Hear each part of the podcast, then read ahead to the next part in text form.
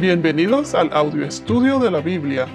A continuación, la lectura de las Escrituras, una breve explicación y los versículos que se relacionan. Génesis capítulo 9, versículos 1 al 4. Y Dios bendijo a Noé y a sus hijos, y les dijo, Sean fecundos y multiplíquense, y llenen la tierra. El temor y el terror de ustedes estarán sobre todos los animales de la tierra, sobre todas las aves del cielo, en todo lo que se arrastra sobre el suelo y en todos los peces del mar.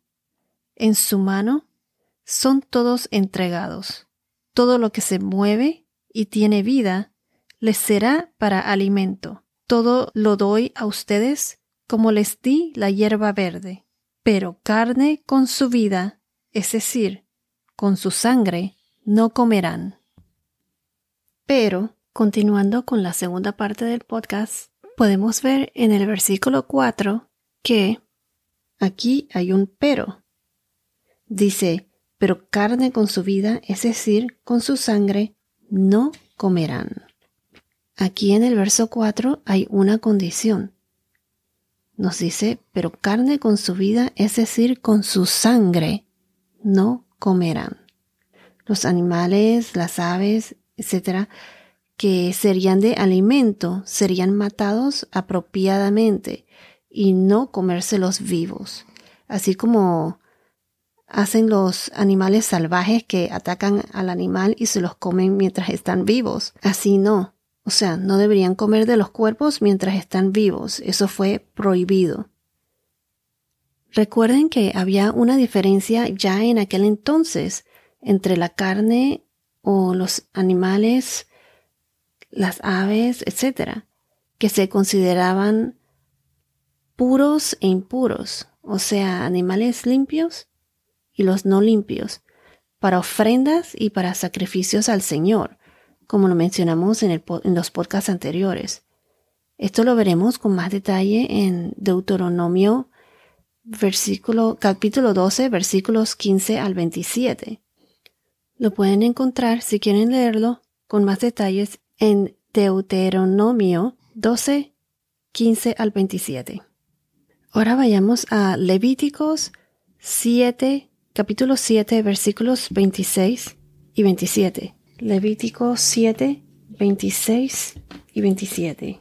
Y ustedes no comerán sangre ni de ave ni de animal, en ningún lugar en que habiten. Toda persona que coma cualquier clase de sangre esa persona será exterminada de entre su pueblo.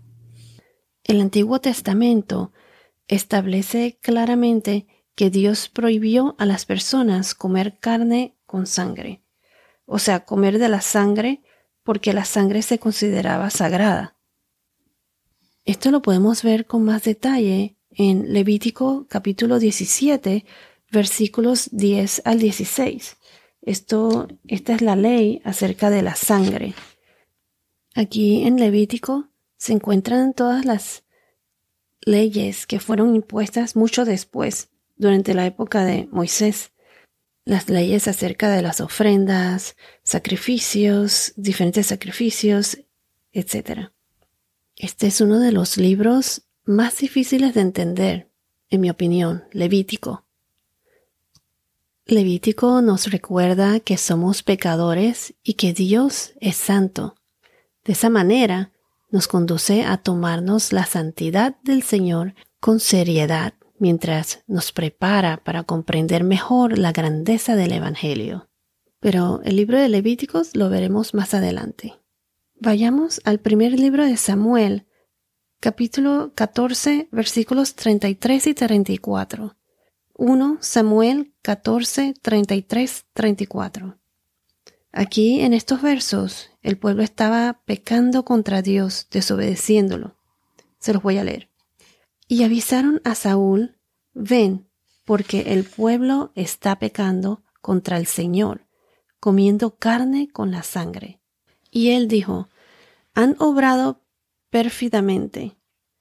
Tráiganme una piedra grande inmediatamente y Saúl añadió, Dispérsense entre el pueblo y díganles, Tráigame cada uno de ustedes su buey o su oveja. Mátenlos aquí y coman, pero no pequen contra el Señor comiendo carne con sangre. Y aquella noche todo el pueblo trajo cada cual su buey consigo y los mataron allí. Y edificó Saúl un altar al Señor. Este fue el primer altar que él edificó al Señor. Aquí vemos nuevamente que nos dicen que no pequen contra el Señor, comiendo carne con sangre, refiriéndose a no comer nada que estuviera vivo. Quiero añadir que vemos también cómo a través de la historia la sangre representa el sacrificio, la sangre de Jesús derramada en la cruz. Él, Jesús, fue el que se sacrificó por nosotros para pagar por nuestros pecados. Él es la sangre del cordero sacrificado, que fue colocado en los postes o marcos de madera a los lados de las puertas de las casas, como se describe en Éxodo. Representa la sangre de Jesús. Esa marca de la sangre representa la sangre de Jesús. Jesús fue el mayor sacrificio el sacrificio necesario para nuestra salvación. La sangre derramada en esa cruz, que también era de madera, así como la sangre que pusieron en los postes de madera a los lados de la puerta, como está escrito en el libro de Éxodo. Entonces, Jesús fue el Cordero sacrificado que quitó los pecados del mundo. Así podemos ver que a través de la historia, como mencioné anteriormente, a través de la historia la sangre es un recordatorio, el sacrificio que hizo Jesús por nosotros cuando derramó su sangre en la cruz. Asimismo lo dijo Jesús en Mateo capítulo 26, versículos 27 al 30. Mateo 26, 27 al 30. Esa fue durante la cena del Señor. Se los voy a leer. Mientras comían, Jesús tomó pan y habiéndolo bendecido, lo partió y dándoselo a los discípulos dijo, Tomen, coman, esto es mi cuerpo. Y tomando una copa y habiendo dado gracias, se la dio diciendo, Beban todos de ella, porque esto es mi sangre del nuevo pacto, que es derramada por muchos para el perdón de los pecados. Les digo que desde ahora no beberé más de este fruto de la vid, hasta aquel día cuando lo beba nuevo con ustedes en el reino de mi Padre. Y después de cantar un himno, salieron hacia el monte de los olivos.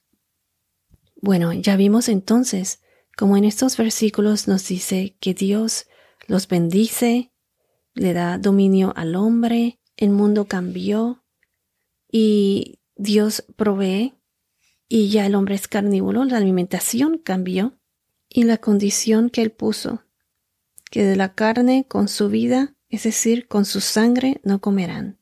Y vimos también lo que representa la sangre. Quiero recalcar que la sangre representa la vida, y la vida es tan sagrada ante Dios que la sangre de los animales se usó en todas las ofrendas por el pecado como sustituto vicario del hombre, la expiación, bajo la ley mosaica en el Antiguo Testamento. Y como dice en Hebreos capítulo 9 versículos 22, Hebreos capítulo 9 22, y según la ley Casi todo ha de ser purificado con la sangre, y sin derramamiento de sangre no hay perdón. Bueno, esto es todo por ahora. Que tengas un día muy bendecido y hasta la próxima.